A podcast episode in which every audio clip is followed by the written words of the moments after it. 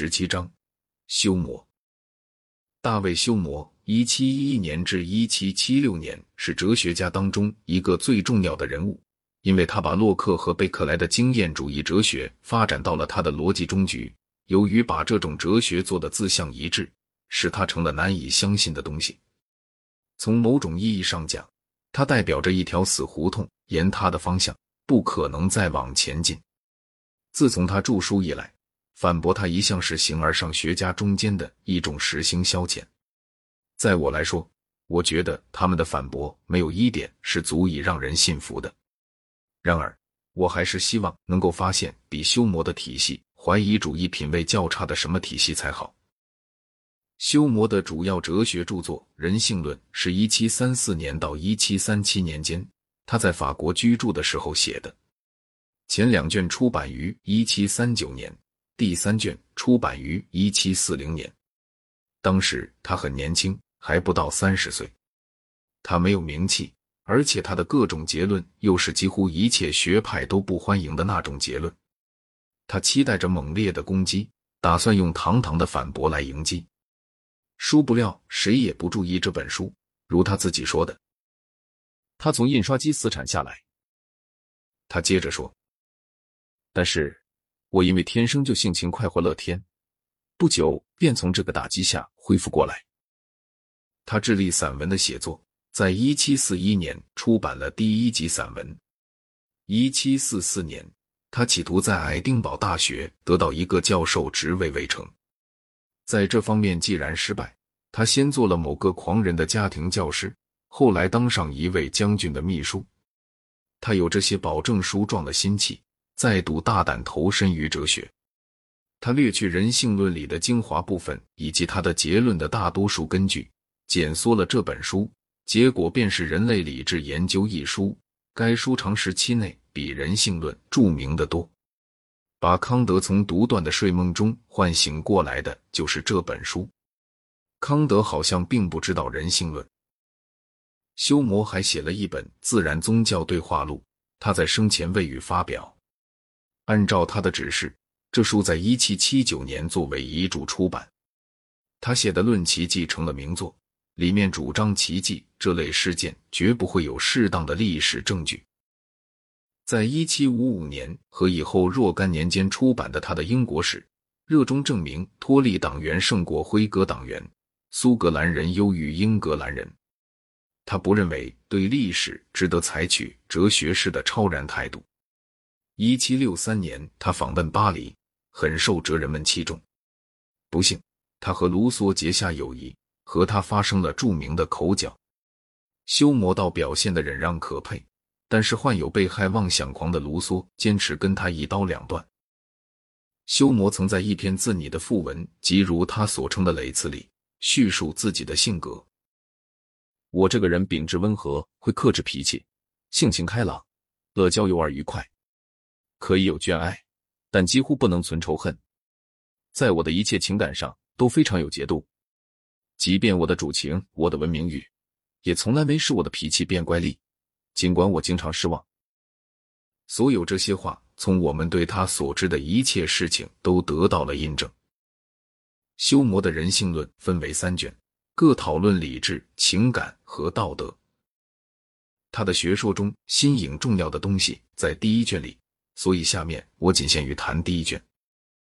他开始先讲印象和观念的区别，他们是两类知觉，其中印象是具有较多的力量和猛烈性的知觉。我所谓的观念，意思指思考和推理中的印象的模糊形象。观念，至少就单纯观念的情况说，和印象是类似的，但是比印象模糊。一切单纯观念都有一个单纯印象。和它相似，而一切单纯印象都有一个相应的观念。我们的所有单纯观念在首次出现时，全是由单纯印象来的。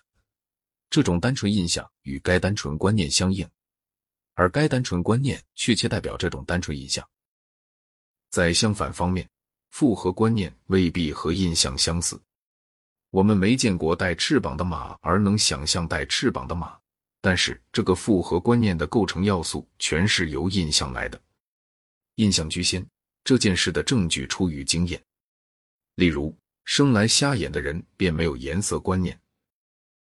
在种种观念当中，保持原印象的相当大程度生动性的观念属于记忆，其他观念属于想象。论抽象观念有一节，开头一段话和贝克莱的下属学说显著一致。一切一般观念，无非是附加在某个名词上的个别观念。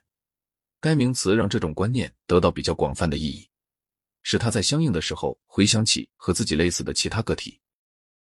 修谟主张，当我们持有人的观念时，这观念具有人的印象所具有的一切个别性质。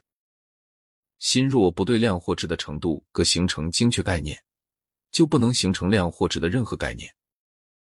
抽象观念不管在代表印象时如何变得一般，本身总是个体的。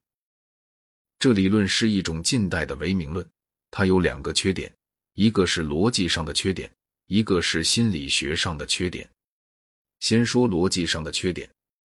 休谟讲，当我们在若干对象中间发现了类似点时，我们把同一个名称加到所有这些对象上，一切唯名论者都会同意。但是实际上，像猫之类的通名和共相猫一样不实在。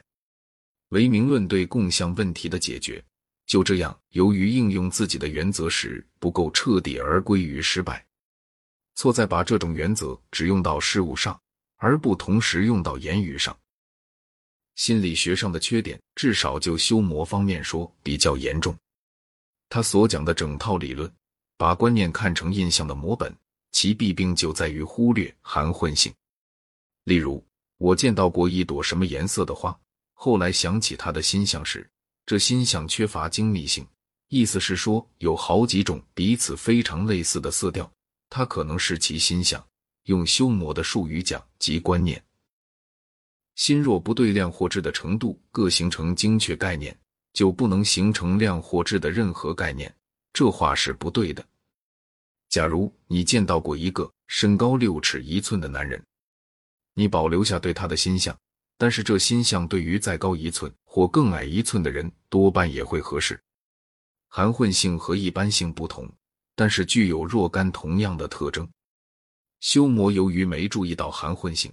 陷入不必要的难局，例如关于下述这件事的难局：是否有可能想象一种从未见过的色调，介乎见过的两种极相似的色调中间？如果这两种色调充分相似，你所能形成的任何心象会同样适用于这两种色调以及中间的色调。修魔说，观念来自观念所确切代表的印象。这时候，他溢出了心理学的真实情况以外。正如贝克莱从物理学中驱走了实体概念，修谟从心理学中驱走了实体概念。他说，并不存在自我这种印象，因此也没有自我这种观念。